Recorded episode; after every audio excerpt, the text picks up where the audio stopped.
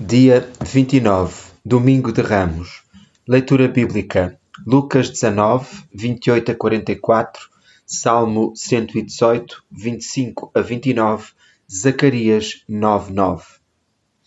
Adoro o exercício de fazer algo de novo. Gosto de ler os mesmos grandes livros uma e outra vez. Gosto de ver os mesmos programas de televisão ou de ver os mesmos filmes e de os explorar para novas joias. Tenho relido todos os romances de Jane Austen ao longo dos últimos anos e cada livro tem sido um deleite.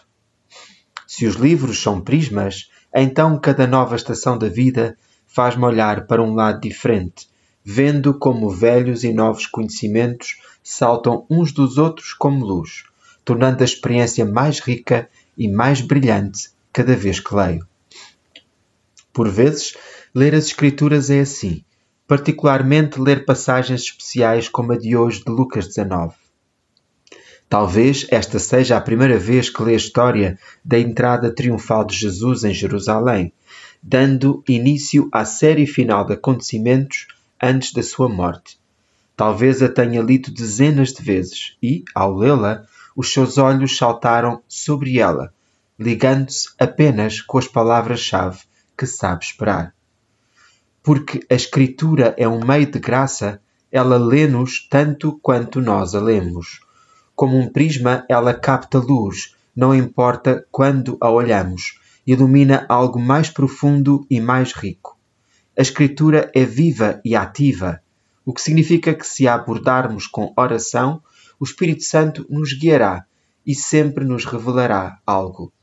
Posso imaginar os gritos da multidão que aplaudiu Jesus agudos, altos, alegres, cheios de paixão, curtos.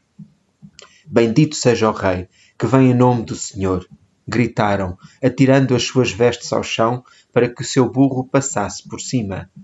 Pouco tempo depois, as multidões gritavam algo diferente: Crucifica-o!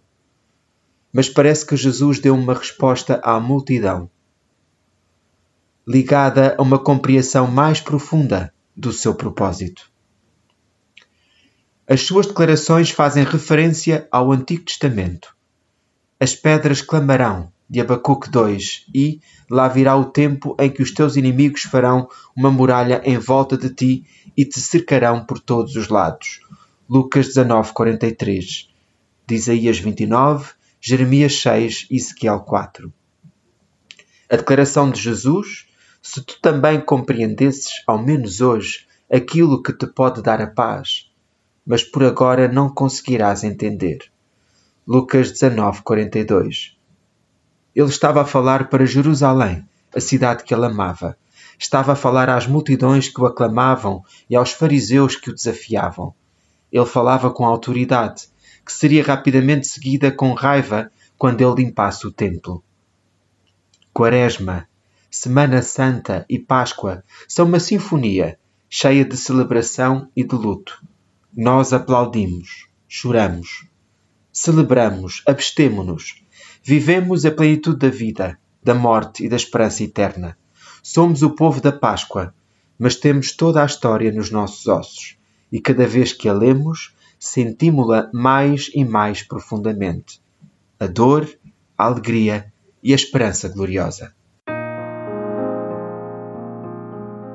O devocional da Quaresma o seu amor dura para sempre é um original, Lent, Is Love Endures, de Amanda Williams.